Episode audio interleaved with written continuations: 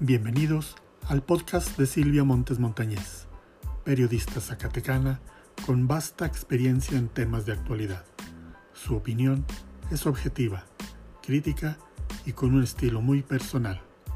Escuchemos el comentario de hoy.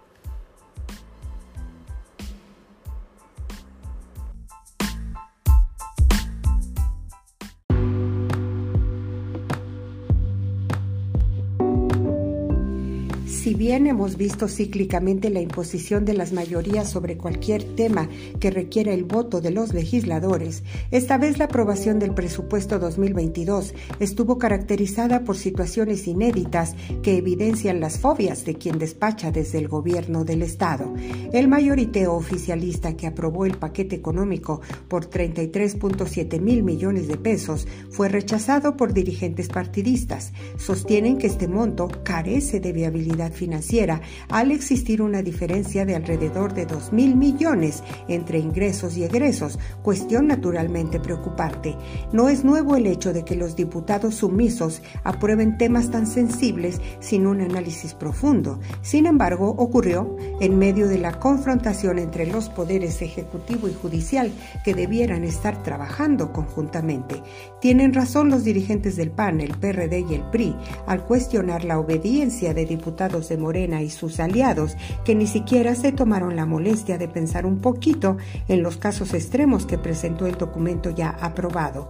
Lógica la que plantea Noemí Luna, Raimundo Carrillo y Enrique Flores respecto a esta situación por parte de quienes se supone son representantes populares y sin embargo solo obedecen la voz del amo y el ama que se ha vuelto célebre.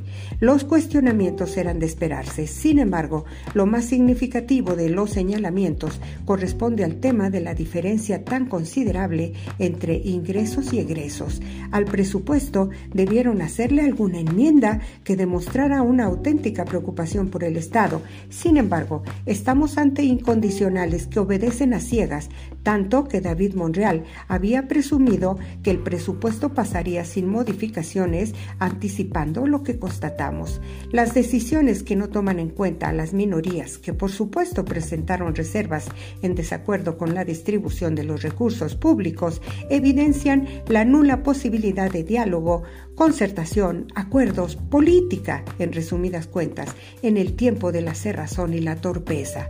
Generaron los oficialistas una clara percepción de burla ante la oposición en un comportamiento que la alianza Va por Zacatecas advierte será revertido cuando estalle el gran error de no verificar las cifras porque el presupuesto está proyectado para gastar más de lo que se captará con la ley de ingresos.